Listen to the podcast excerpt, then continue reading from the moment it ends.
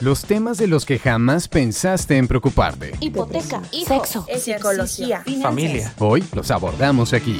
Este es el espacio en donde nuestras experiencias y las opiniones de expertos crean el manual del recorrido para los 30. Querido diario, tengo 30. Querido diario. Querido diario. Querido diario. Querido diario. Querido diario. Querido diario, tengo 30. Porque el tercer piso no es tan malo como parece. Queridas, queridos, queridas, bienvenidos a un episodio más de Querido Diario Tengo 30. Hola. y pues el día de hoy tenemos un tema bastante interesante como cada vez que nos vemos y nos escuchamos en, esta, en este espacio. Y Dalifer, ¿cómo están?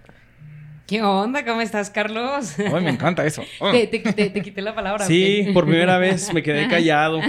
Oye, muchísimas gracias por acompañarnos un episodio más y como lo decías, Carlos, un episodio en el cual este, estoy muy emocionado porque aparte de ser una muy buena amiga, es una persona a cual admiro y que yo siempre veo que le está dando y dando y es de, Jessica, ¿y ahora qué estás haciendo?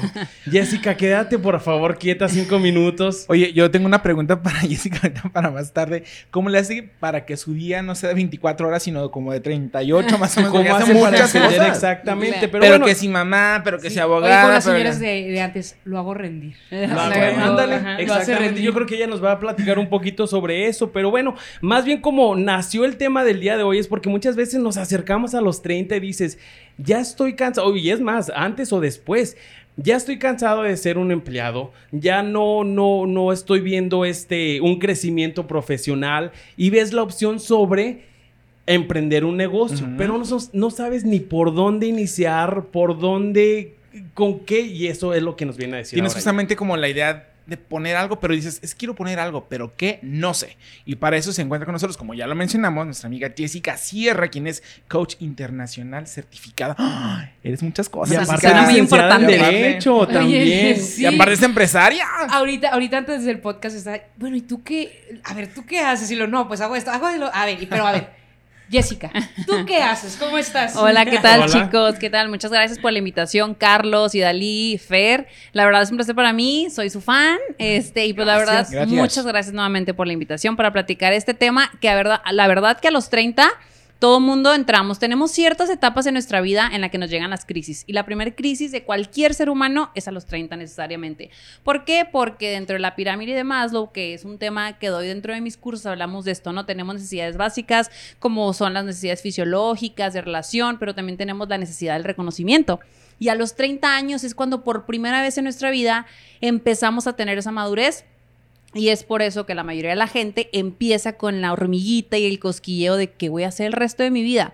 Me voy a quedar toda la vida trabajando en una oficina, me voy a quedar siempre dependiendo de un sueldo, siendo un godines toda la vida, que no tiene nada de malo, claro, ¿verdad? Pero yo creo que el emprender es parte de un estilo de vida, es parte de una personalidad. Y cuando ya traes eso que te anda haciendo ruido, a los 30 es cuando yo siento que ya estás, o ya estás emprendiendo, o ya tuviste algunos fracasos, o vamos con nuestra siguiente acción masiva, emprender y emprender.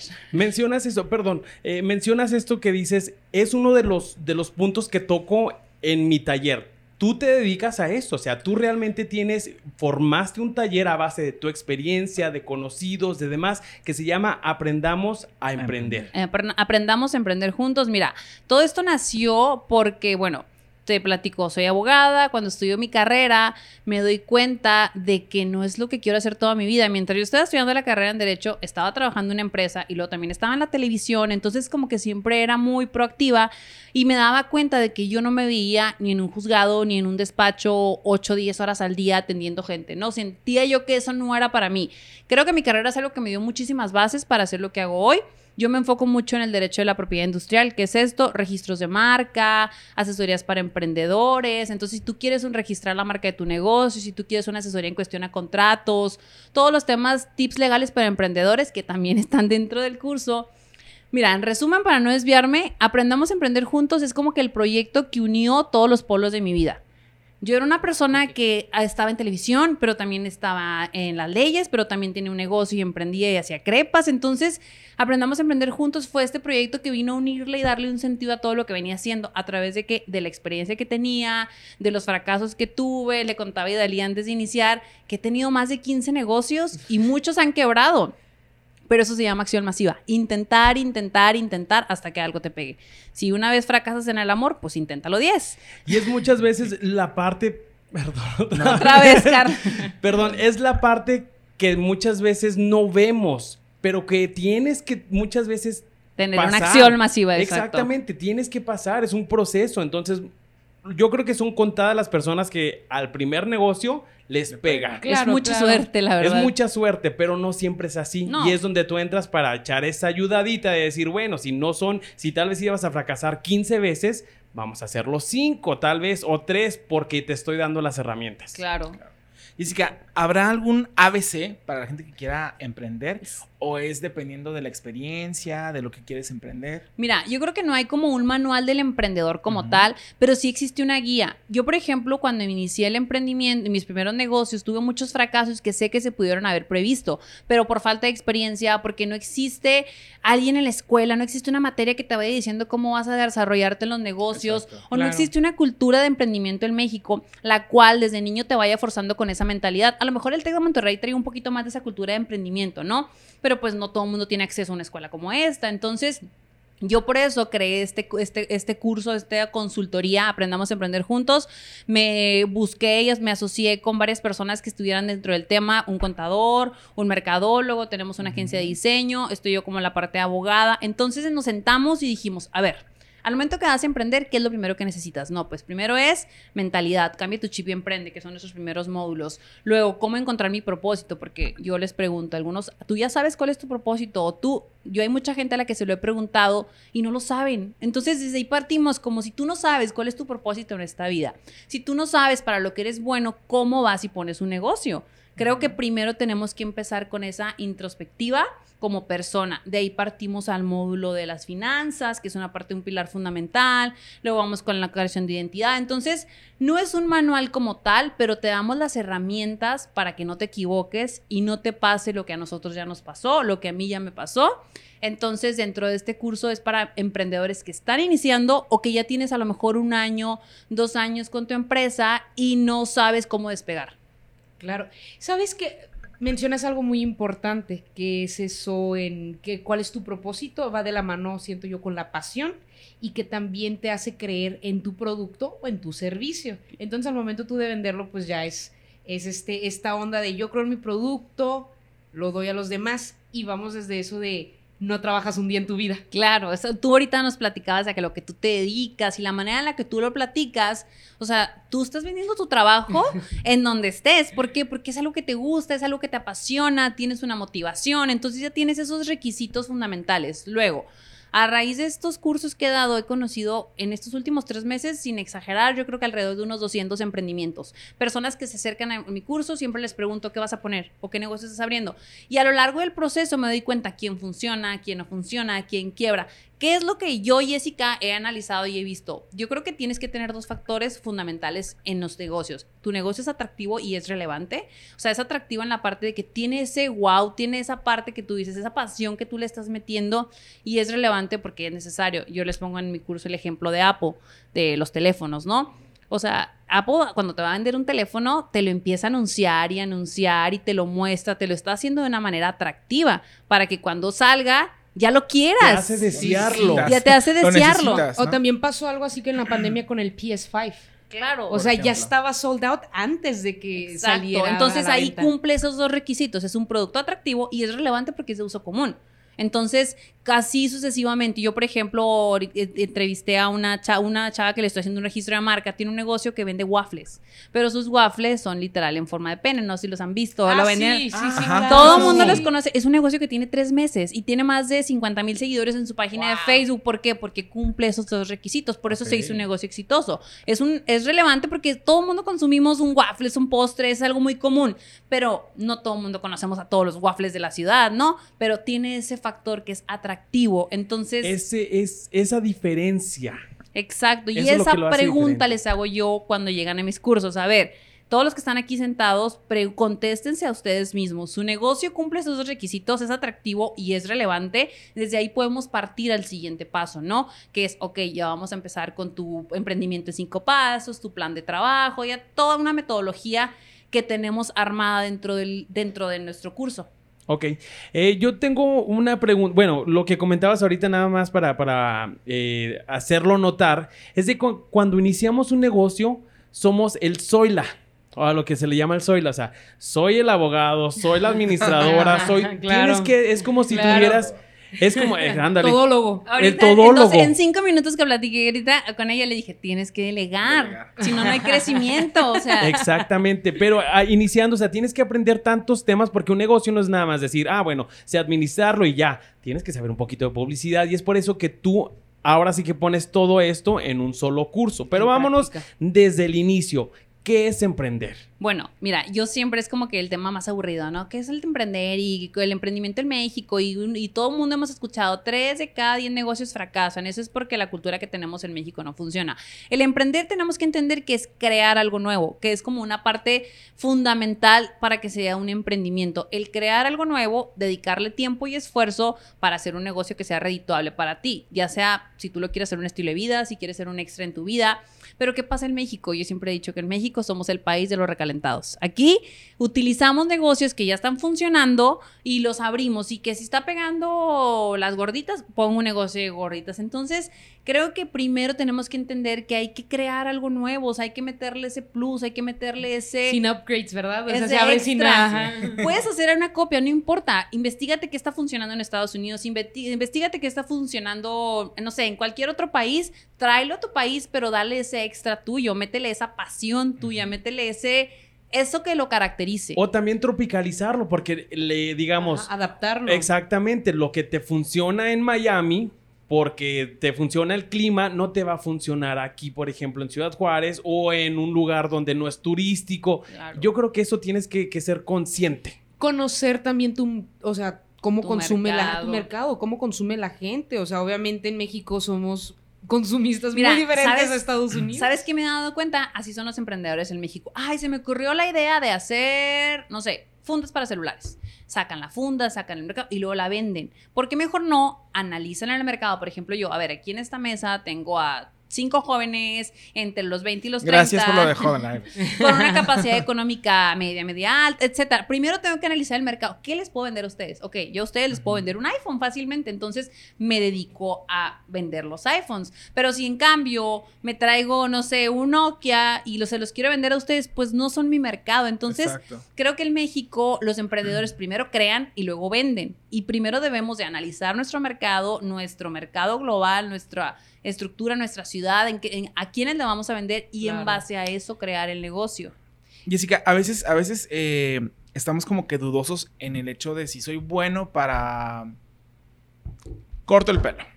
Pero, pero digo, bueno, si pondré una estética, este, o, o iré a cortar el pelo a, a la casa de cada uno, o vendo algún producto para, para, para el pelo. ¿Qué diferencia puede haber entre eh, vender un servicio y vender un producto? Pues mira, yo creo que la clave en la vida, y yo siempre les he dicho, cuando tú estés dormido y estés produciendo, en ese momento eres libremente financiero. Y ¡Wow! yo creo que esa es la clave. Yo, por ejemplo, hasta hace poco entendí esa idea. Yo estaba dormida, me levanté en la mañana y me despierto y veo mi celular y tengo notificaciones de que gente reservó en mi página web mi, mi curso. Y yo dije, ay, qué padre, o sea, qué chingón, que mientras estaba dormida estuve vendiendo. Hubo gente que contrató mi curso, ¿no? Entonces ahí es cuando yo digo, qué padre que mientras tú estás dormido estás produciendo. Entonces yo creo que ahí contesto tu pregunta, ¿no? ¿Qué es, qué es mejor?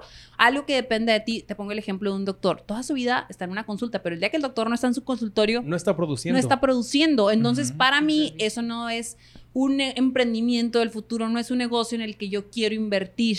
Ok. Entonces, yo siempre les aconsejo es, busque negocios que estando ustedes o sin estar, sigan funcionando.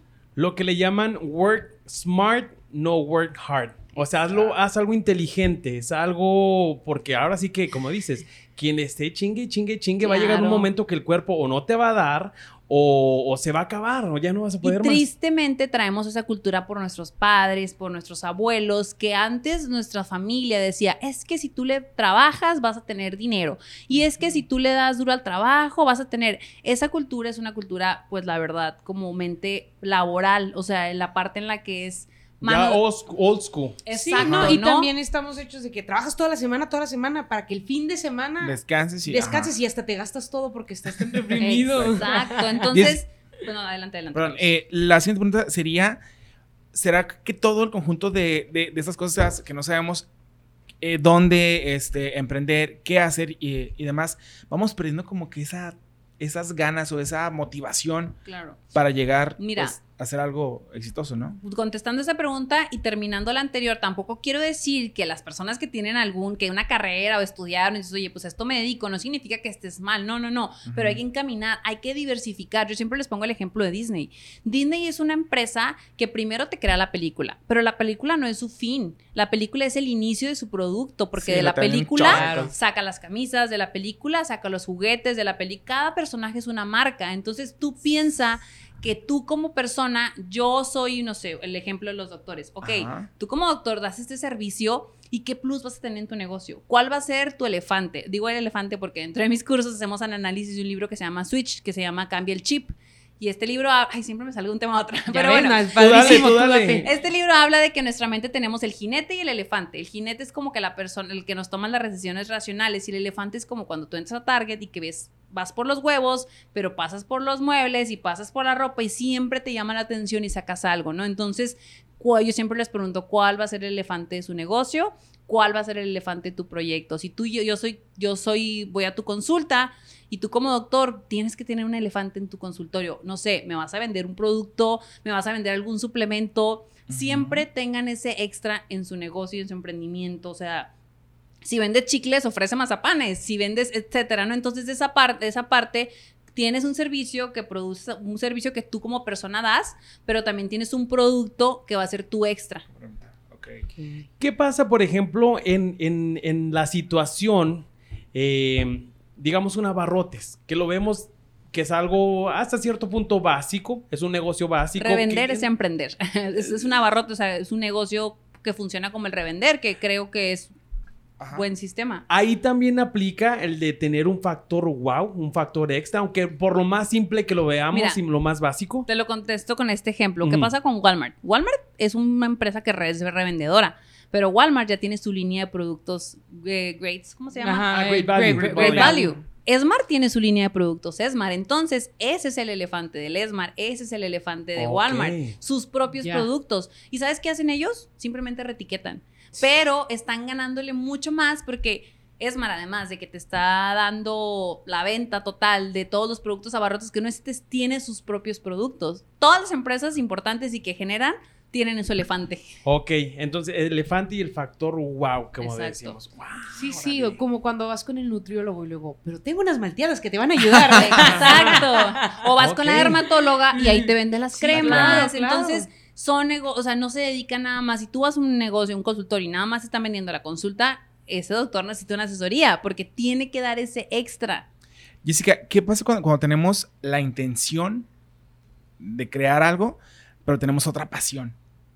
Ok, mira, dentro del curso todo- tengo, No, no, un- Sí. No, tú date. tengo unos date. ejercicios. Porque Ajá. hay mucha gente que nunca en su vida se ha preguntado cuál es tu pasión. A ti que me estás escuchando, a ustedes que están aquí, yo les pregunto, ¿saben cuál es su pasión verdadera? Yo apenas ahorita mis 30 años te puedo decir, 31, perdón, te puedo decir, encontré mi pasión verdadera y es esto, porque es algo que yo podría hacer sin que me pagaran, porque no me están pagando aquí, ¿verdad? Entonces, entonces así No, pasa. claro.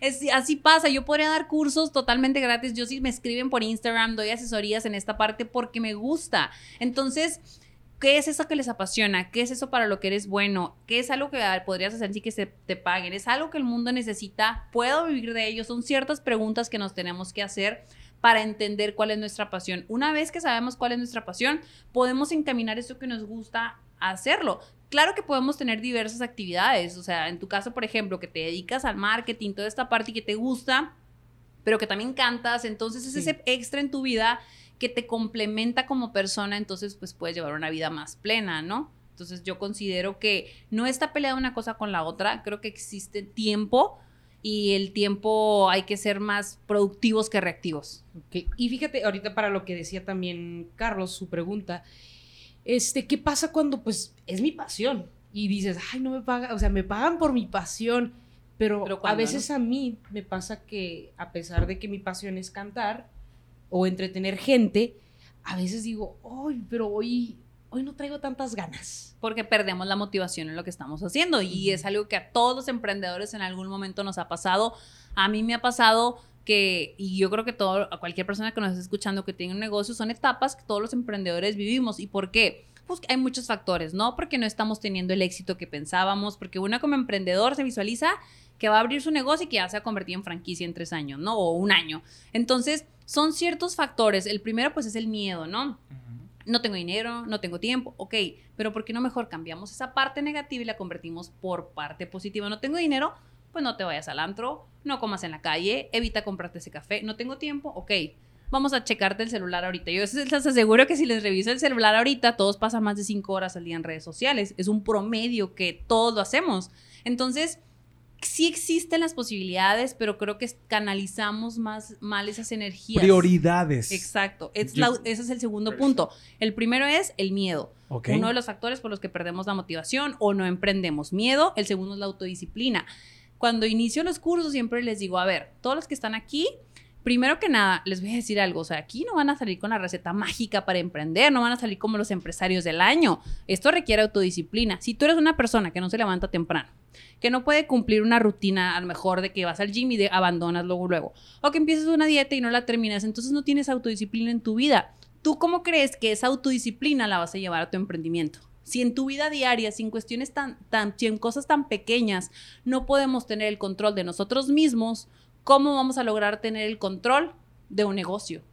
Fíjate que sí, es algo que escucho muy concurrentemente porque me encanta así, a ver, ¿qué está diciendo Tony Robbins hoy? O a ver, ¿qué me puede, qué puedo de, por ejemplo, a veces le pregunto a mis compañeros del trabajo que ya son directores, ¿y tú qué haces en, o sea, cómo en la mañana, qué haces en la mañana cuando te despiertas? ¿Qué es lo primero que haces? O eh, cuál es tu rutina matutina? o sea, para, para a ver qué yo qué puedo hacer. Y todos dicen lo mismo. Si no tienes ganas, hay, mira, motivación no puedes tener todos los días, pero disciplina sí. Exacto. Esa es la gran diferencia, que la disciplina es la que hace la diferencia cuando no tienes motivación. Lean el libro del Club de las 5 de la mañana. El Club de las 5 de la mañana. Dentro de mis cursos, como decía, parece...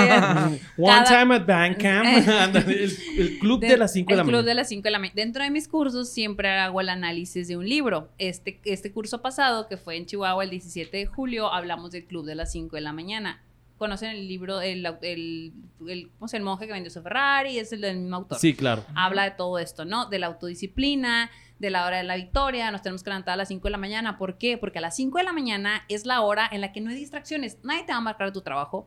Yo, por ejemplo, que soy mamá, mis hijos ahora están dormidos, mi esposo está dormido, o sea, no, no tienes distracciones, es la hora de la victoria, la hora en la que tienes ese tiempo específicamente para ti. Entonces, por eso las personas más exitosas, los poetas, los inventores, sus mejores ideas ocurrieron durante las horas más tempranas. ¿Qué te dicen todos los políticos, los exitosos? Levántate temprano. ¿Por qué? No porque te tengas, te levantes temprano y ya te va a llegar las cosas, no, porque el proceso de lo que te va a llevar el libro a las 5 de la mañana abre la regla 20-20-20. 20 minutos son para meditar, para pensar, para que te lleguen tus ideas, para agradecerle al mundo. Los otros siguientes 20 minutos son para ejercitarte, para activarte y los siguientes 20 minutos son para tener alguna actividad física, para despertar y que iniciar tu día. Entonces, lean ese libro, se los recomiendo mucho y habla de este tema que estás tocando. Sí, y, y, sabes qué es eso, porque yo veo a veces que ya llegan muy, muy en focus y yo, ay, yo este. apenas me estoy despertando. Así, me estoy maquillando. Ah, no, pero uno viene en el camino, pues sí, supongo que es cuando usa el camino que malamente usa uno el camino para Pero hay demasiados distractores. Exacto. Y no te van a llegar las ideas igual, etcétera. Perdón. No, no, no, sí, exactamente. Entonces, como dices, una de las cosas que escucho es, me levanto bien temprano, este, checo mi día cómo va a estar y ya como para eso de las seis y media empiezan ese día. Oye, mencionas algo muy importante que, y yo creo que aplica para tantas cosas. Tú no vas a dar la fórmula secreta porque no la hay. No, hay, no la hay. Tú vas a dar las herramientas. Y yo creo que eso aplica incluso para el nutriólogo, para el curso de, la terapia de psicología, la que vas y todo. No te van a dar una, receta, sino que fácil sería.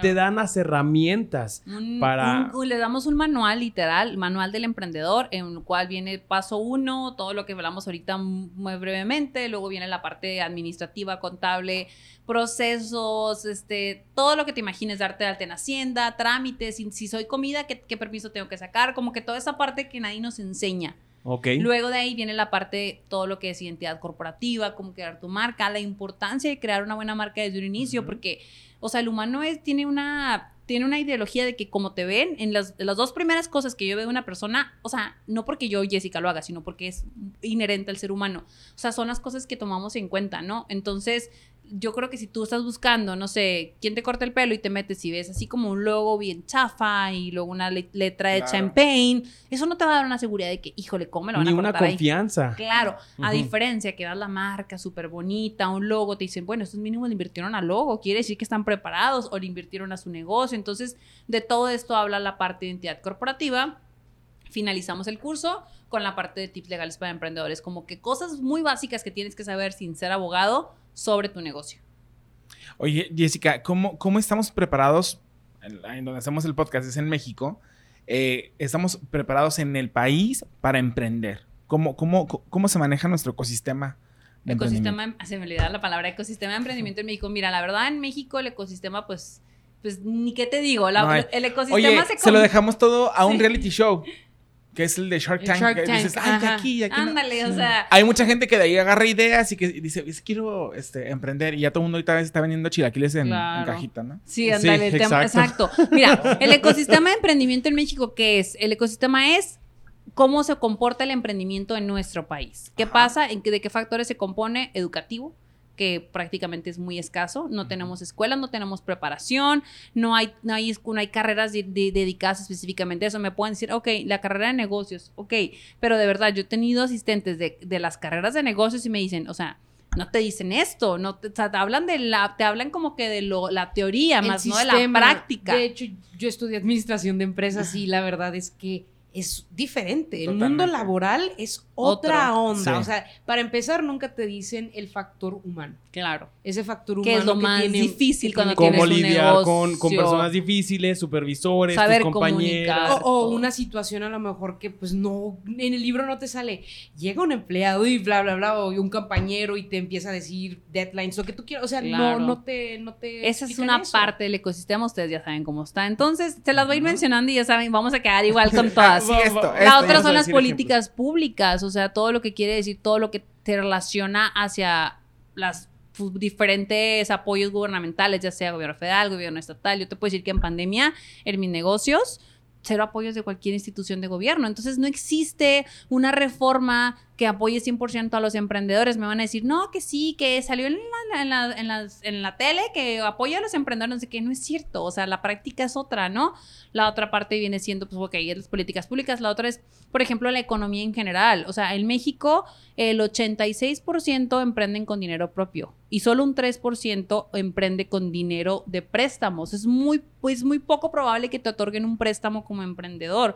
Sí existen instituciones de gobierno municipal, incubadoras de negocios, pero es muy difícil accesar a ellas o sus presupuestos son muy limitados. Entonces, o sea, aquí el que emprende es porque tiene un ahorrito, porque le liquidaron su trabajo, porque estás emprendiendo o revendiendo. Entonces, el ecosistema emprendedor en México, pues la verdad es muy escaso. Tres de cada negocios funcionan y eso a veces. Entonces, pues sí tenemos todas, mm, como que tenemos mucho en contra, pero para eso entra lo que yo les decía en un inicio, la acción masiva, el intentar, intentar, intentar y pues algo te tiene que funcionar.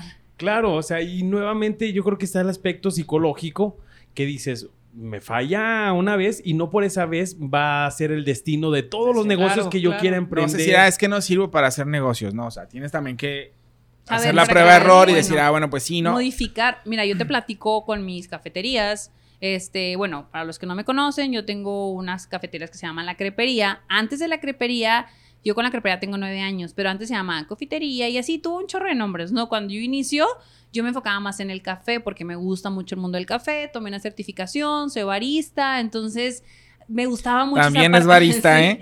Me encanta, yo, de las que hacen figuritas, yo me encanta Sí, hacer figuritas. Sí, sí. me encanta toda esa parte, ¿no? Esa era como mi pasión, me gustaba.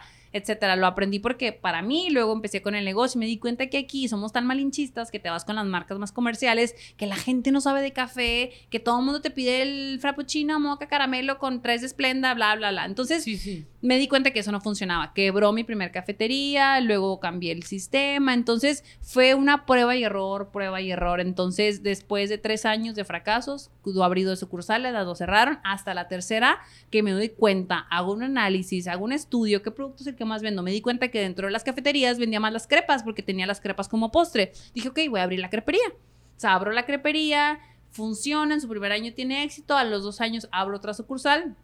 Ahorita tengo dos sucursales y de otra más dentro de Supered como módulos. Y este, y pues bueno, esa es una parte, ¿no? O sea, no, si me hubiera rendido a la primera, pues a lo mejor ahorita no estaré aquí sentada, porque todo ese proceso me llevó a aprender, tener errores y pues poder transmitirlos.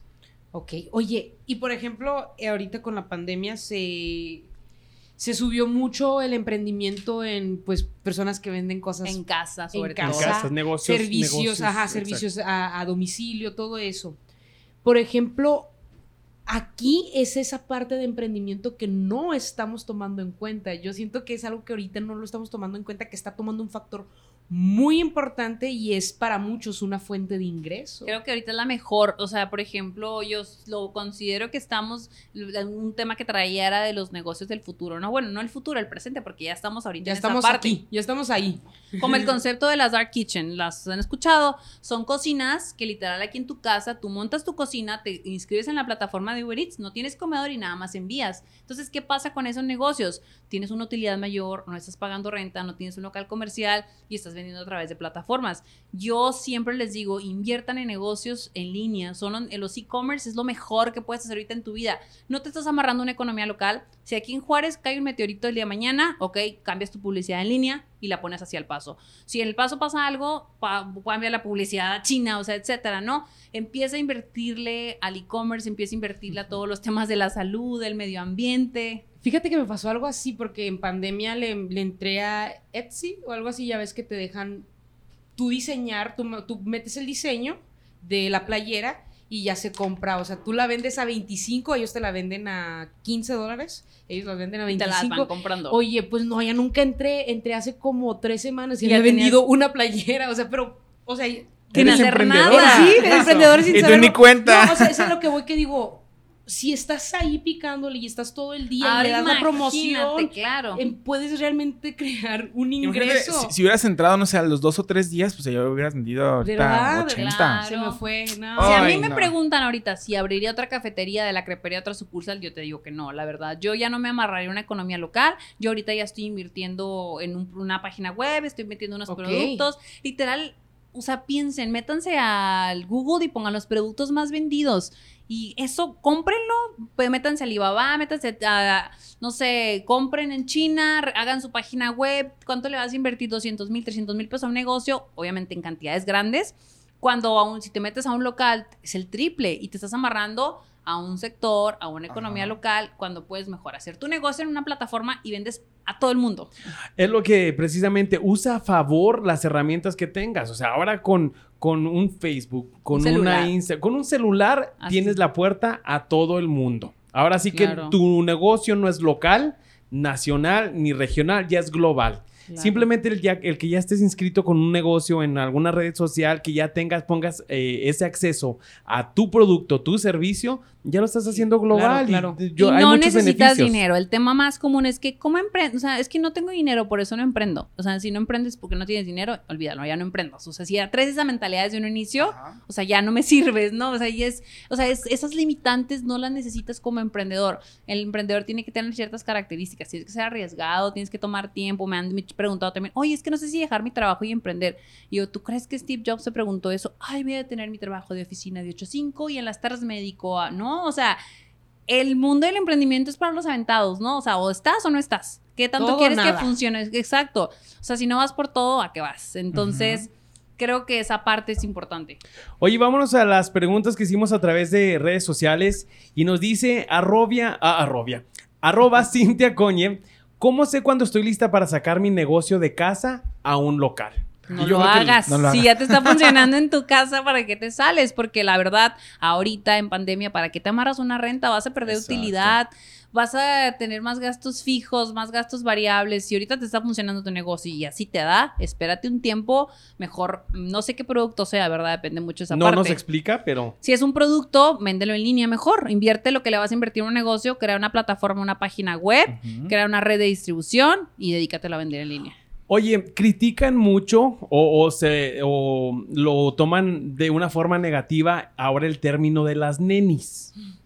Sí. Pero básicamente. Todos somos son nenis una vez en Sí. nuestra vida. Nenis pero son personas que están emprendiendo, ¿no? Claro. Y hasta Es cierto más, punto no están pagando. Hasta la chava que vendía papitas en el salón estaba emprendiendo. Totalmente ¿Te de acuerdo, acuerdas que claro. siempre había la que vendía? que Yo empecé mi primer Así. negocio. Yo, Sí, esta ya, ya era sabemos yo. de dónde. Tú eras, tú eras esa No, niña. ¿saben cuál fue mi primer emprendimiento? Y nunca se me va a olvidar que cuando estábamos chiquitas, íbamos al paso y mi mamá de que nos daba, no sé, 5 dólares o algo así, ¿no? Que en ese entonces el dólar valía como 10 pesos. Y nos llevaban a la tienda del dólar y yo compraba así de que unas tarjetitas, no me acuerdo ni qué, que estaban súper de moda. Que yo creo que eran hasta piratas, ¿verdad? Porque eran de esas de colección. Y luego vendía acá Juárez y vendía, el paquetito traía como 5. Yo las sacaba y vendía de una en una 10 pesos cada una. Entonces Ahí estaba tu las revendía y yo siempre he dicho, el revender sí es emprender, porque hay mucha gente que se queja de eso. Es que no es emprender, o agarrar un producto y ponerle tu logo. A ver, le costó el le costó el- el manejo del trato con el cliente, ahí la transacción, el envío, el marketing, el empaquetado, la comercialización, la venta, la distribución. Claro Sí, que es eso es emprender. Claro. Entonces, esas nenis están emprendiendo. Qué mejor que se dediquen a crear su propio producto, porque esa es la verdadera clave. Ese es el elefante de nuestros negocios, el crear algo propio.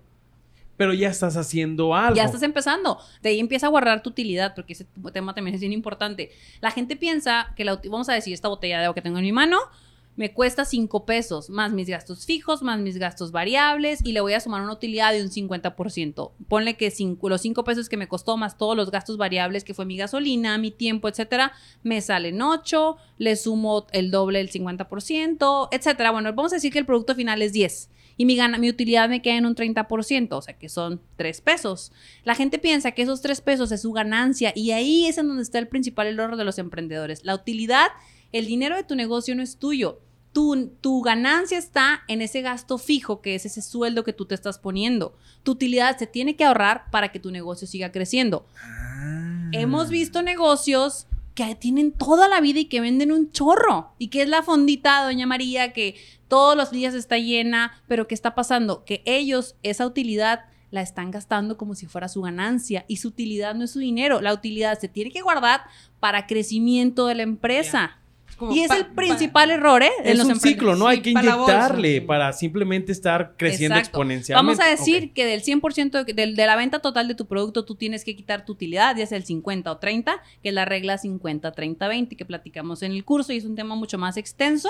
Pero en resumen es que de ese 30% que te está quedando de tu utilidad, se tiene que primero destinar a la recuperación de la inversión. Primero se, re- se recupera la inversión y después, o es, esa misma utilidad que sigues generando, se va a quedar para crecimiento de tu empresa no para gasto propio. El gasto propio, tu sueldo debe estar en tus gastos fijos, como una nómina más. Si tú eres el administrador, el gerente de tu negocio, vamos a decir, tú en tu, en tu, en tu negocio de canto, ¿no? Tú tienes que tener tu propio sueldo.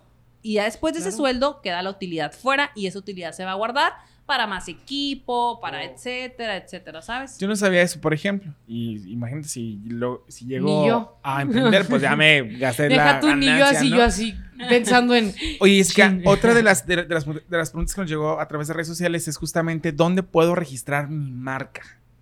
A la ¿Cómo es orden. el proceso? Este, Es parte del curso también, ¿no? Sí, bueno, bueno, en el curso yo les explico y les doy los, lo, qué es el registro de marca. Pero tú nos puedes años. ayudar. Sí, yo me dedico a esa parte, este, ese es como que mi, mi, mi enfoque principal dentro de los cursos. Damos el servicio de registros de marca, asesoría en toda esa parte. Nosotros trabajamos en conjunto con un despacho directamente de la ciudad de Monterrey y ahí hacemos todos los registros de marca. Ahorita un registro de marca anda durando entre 7, 10 meses más o menos. Los costos, mm, en promedio ya te gastas entre abogado, pagos ante el INPI, como unos 8 mil pesos, 7 mil más o menos. Pero es un registro, un registro de marca es para, dura 10 años y es renovable, te da una certeza jurídica, evita que te la roben, puedes dar licencias, concesiones, simplemente le estás dando la seguridad a tu negocio, desde el principio estás poniendo a la fe de que va a ser un negocio exitoso. De mantener su identidad. Exacto, entonces el registro de marca a sus órdenes, pueden contactarme en mis redes sociales o en mi página web, jessicasierra.com, y ahí están todos los servicios. Es, es distinto el procedimiento o, digamos, los requisitos para dependiendo de, de qué giro le quieres dar o es Mira, el mismo. El registro de marca se enfoca en 43 tipos de clases. Haz de cuenta que en el INPI existen 43 tipos de clases. Cada una de las clases es un servicio o un producto diferente. Vamos a decir, el, la el clase 25 se enfoca a zapatos, sandalias, venta de zapatos para mujer. La clase número 1, bueno, la clase 5, por ejemplo, se enfoca en todo lo que son suplementos alimenticios, etcétera, ¿no? Entonces, cada clase va enfocada en algo que tú te dediques. Vamos a poner un ejemplo. Coca-Cola. Coca-Cola, ¿cuántos registros de marca creen que tiene? 43. Todos. Los 43. Ah, los tres. Todos los que existen, los 43. 43, perdón. ¿Por qué? Porque Coca-Cola tanto vende playeras, La playera, la, la comida. entonces, dependiendo, o sea, si tú tienes un negocio que se enfoca en diferentes giros, tienes que hacer diferentes registros de marca en cada una de las clases. ¿Por qué? Porque si, si nomás lo haces en, un, en, una, en una clase, como ustedes, por ejemplo, hay una, hay una área para medios de comunicación y todo, pero el día de mañana también quieren ser mercadólogos Playeras. ay. o quieren vender playeras, pues también tienen que registrar su marca en esa parte. Oh. O también quieren dar el servicio de marketing para una empresa, es otro, es otro registro de marca, ¿no? Entonces hay diferentes tipos de marcas, todo se puede registrar, hasta los olores son registrables, todo, colores, olores, nombres, de hecho, slogans. Cinnamon, ¿no? Este Cinnamon Buns es es lo que hacen. Haz de cuenta que tienen. Ya ves que cuando vas a una plaza y. Ah, ok. La Huele, empresa Sí, huele. y la de- de- empresa, de- sí, los ¿cómo se llama? Tiffany tiene su color Ajá. registrado, Cinnabon. Este. Cinnabon. Cinnabon. Cinnabon. Y también este, los cines. Los cines, este, tengo entendido que también ese aroma a palomitas. A mí también- me da otro tipo de olor. Ah, bueno, sí. Bueno, bueno, o a, a qué es a pies. Ah, O por ejemplo, este Pero supuestamente Starbucks esos- también, también este tiene que tener haciendo Cierto café olor, cier- a cierto tiempo para Claro. poder Entonces sí, es este, ¿cómo se llama? Ay, te, tiene un nombre, sens, Eh, ol- Fragancia. No, algo de Ah. olfato, pero es una Ok. palabra que te venden a través del olfato. Oh, ok, ok, ok. Pues sí, o sea, el registro de marca es un tema súper extenso también. Yo siempre les he dicho, me preguntan, ¿yo lo puedo hacer directo en la página de Limpio? Y les digo, sí. Es como, por ejemplo, tramitar una Pero- visa láser. Ujú. Ok, todo el mundo puede tramitar su propia visa láser, pero ¿tú lo harías? ¿Te metes tú y haces tu trámite? Pues no, porque la puedes regar. Porque Y te es hacen preguntas te que a lo mejor no vas a saber. Ah, exacto. Y son Claro. procedimientos y son procesos que uno como abogado, que ya estás ahí en el tema, ya sabes cómo hacerlo, ¿no? Ya sabes que sí, que no poner. Entonces yo siempre les digo, o sea, lo barato sale caro, al final terminan pagando más, vuelven a hacer doble pago, entonces vete a lo seguro con alguien que ya sabe que se dedica 100% a eso. A veces la gente no busca si existe tu marca ya registrada, si el nombre es similar, o sea, es un mundo de cosas, entonces yo les puedo ayudar en esa parte. Hace, hace poquito me llamó mucho eh, la atención. Es, eh, Por que- cierto, ya tienes registrado, querido diario, tengo Ya 30. No, ya me estás haciendo pensar precisamente. Vamos a registrar. Si platicar. no, mañana sí. yo lo registro y luego vengo y te lo vendo. Hay gente que se dedica el a eso. Ah, eso sí. Hay gente Claro. que se o sea, a pues, eso. vamos a decir esto. Tú no tienes registrado tu nombre, yo mañana lo registro. ¿Sabes qué, Fer? Ese es mi nombre. O lo borras o me pagas tanto. Y te lo van a cobrar al doble. Que fue justamente lo, lo que pasó con la chilindrina y Roberto Gómez Ah, Bolaños. sí, sí, sí, sí. Que de repente ella, eh, eh, don Roberto le, le prohibió eh, trabajar como, la chi- como, como chilindrina y ella dijo, bueno, voy a acudir a registrar la chilindrina. Que dijo, bueno, ya si le pongo el artículo de la, No, pues no ya es es, tan ya es, fácil. este, diferente. Cuando va ella, eh, perdón, a los derechos de, de autor, que ella sí lo, lo, lo, lo, explica, dice, oiga, pues quiero ver si hay- pues que sabes que no había ningún, el, el- el señor no había, no, no, no había re-registrado Sí, o, o re- renovado. renovado los derechos y ella fue como se pudo quedar con el, con el nombre de la. Sí, chilindrina. porque son cada 10 años los registros Entonces y dijo, se tiene que registrar. dijo, oiga, ¿quiere registrar todos o nada más los de la chilindrina? No, no, nada más los, los de la chilindrina. Eso fue lo que pasó. Que, por ejemplo, también me, me quedé sorprendido hace algunos días que Mariana Rodríguez, la esposa del gobernador electo de Nuevo Sí. León, registró Fosfo Fosfo en, en, en ropa, calzado. Este, Oye, ahora Nike y todo el mundo le va a tener que pagar regalías. Totalmente. Claro, o sea, eso Porque pasó. ya, ya este, hay, hay algunas marcas que que, ya estaban usando. que pusieron Fosfo Fosfo en sus espectaculares. Pues qué inteligente. y en mujer, sus- la en verdad, de todo ese Claro, marketing. sus redes sí, sociales, sí. No, y de eso se trata, ¿no? Bueno, mañana yo voy a meter ante limpia el registro de querido diario, tengo 30. Oye, Jessica, ¿sabes que no vas a regresar a tu casa hasta el día de hoy? No te hasta que hablemos. No, pero si hay gente que se dedica a, A eso, eso, ¿sabes? ajá. O sea, literal, te pones a buscar y no es tan fácil. ¿eh? Mucha gente piensa que poner en Google ya te da el registro y no, o sea, hay bases de datos, se, se le llama estudio de viabilidad. Es un estudio de viabilidad que se hace previamente para saber que tu marca esté disponible. Entonces, primero ese es el primer paso, después del estudio de viabilidad decimos, ¿sabes que sí? ¿Sabes que vamos a cambiarle esto? Estas son las opciones que te podemos dar. Entonces, de ahí es el segundo paso y luego hacemos el registro. Muy ejemplo, bien. eh, y Dalí queremos registrar su nombre para vender discos, eh, eh, ropa y Derechos todo. de autor. Todo, Sí, de- pero todo. eh, sí, de hecho, mi, mi nombre ya no se puede usar en calzado, ¿verdad? Y de ahí- Algo así. Ajá, ya no se puede usar No, pero ya pasaron 10 años. Ah, ya pasaron más de 10 años. Esto no, usar. o sea, es el conjunto. No crean que, por ejemplo, vamos a decir un ejemplo, florería, en mi caso la crepería. La crepería no es un nombre registrable, o sea, es un nombre muy de, de uso común. Es como decir Ok. florería, dulcería. Ah, los ya, nombres ya, ya. también. Entonces, es el conjunto de cosas. Por ejemplo, yo soy la crepería coffee shop. O hay, por ejemplo, la crepería, este, etcétera, ¿no? Dulces y más. La O sea, crepería y más. Ajá, o sea, exacto, es la composición del nombre en general, aunado a lo visual, al diseño, a los colores, es como que todo un conjunto. He ahí por eso la, la, este, la importancia de acercarse a un experto, porque no es Exacto. algo tan, tan fácil. o sí, sea, no, sí es así para como- bien y para mal.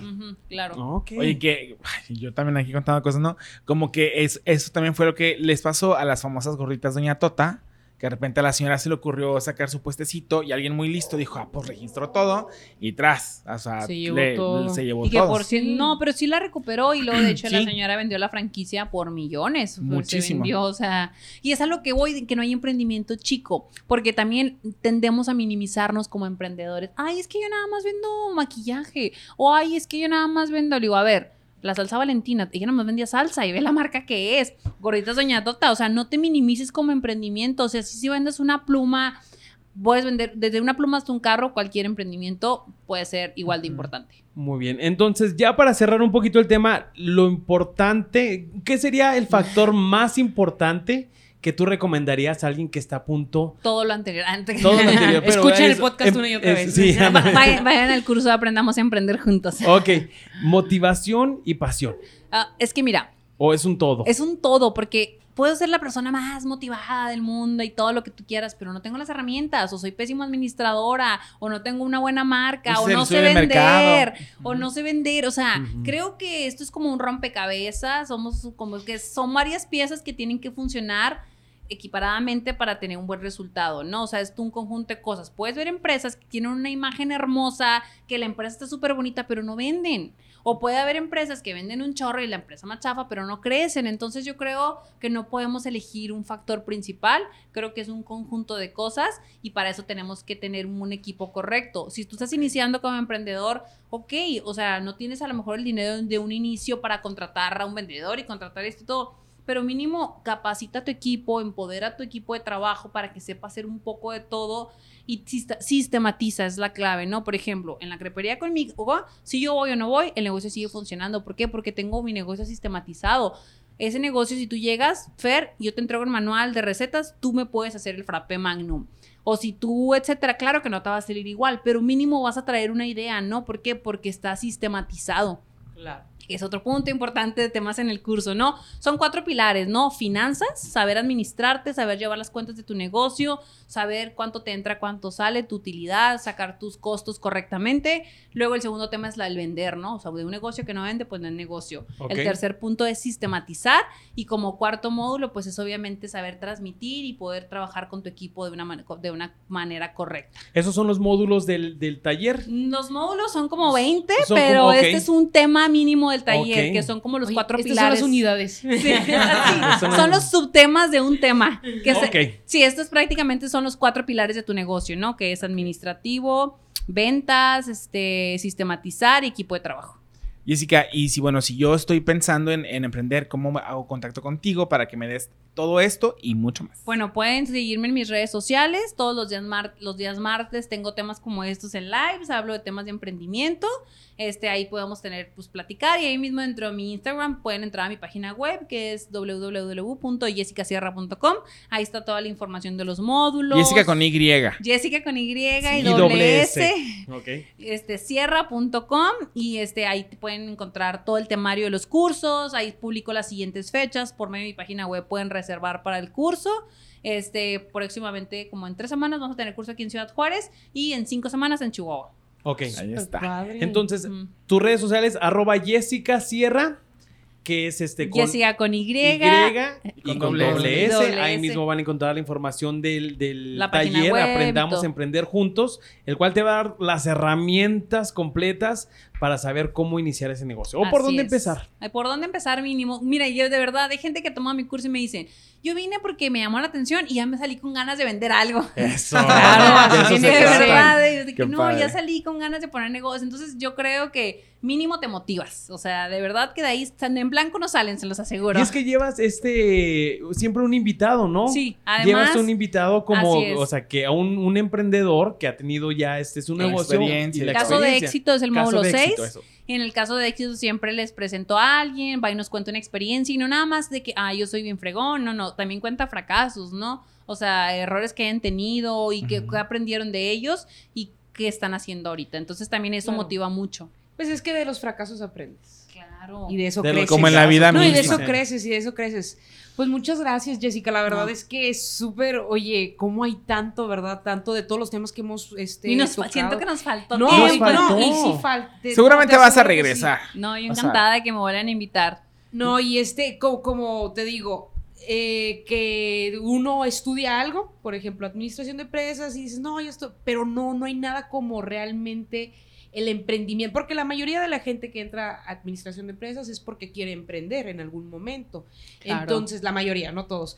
Entonces, el escuchar estas cosas y escuchar otra parte de lo que te enseñan la teoría, la parte más humana, la parte más introspectiva, eso es lo, interesante, porque cuando Claro. uno comienza por uno mismo, ya el negocio también. Así Y ese ya también yo cambiar creo- el chip y emprender. Ajá. También es un llamado para la gente que tal vez ya tiene un negocio y que, que realmente, pues Se digamos... siente poquito perdido. traes un error, traes no un emprendes, error. o sea, tienes- no estás funcionando en tu emprendimiento o quieres fortalecer las bases de tu negocio, se les aseguro que les podemos ayudar. También hacemos asesorías personalizadas, nos puedes invitar a tu negocio, analizamos qué está fallando, etcétera. A lo mejor traes un fallo en el servicio al cliente, la parte administrativa, que es el error principal de las empresas, lo administrativo.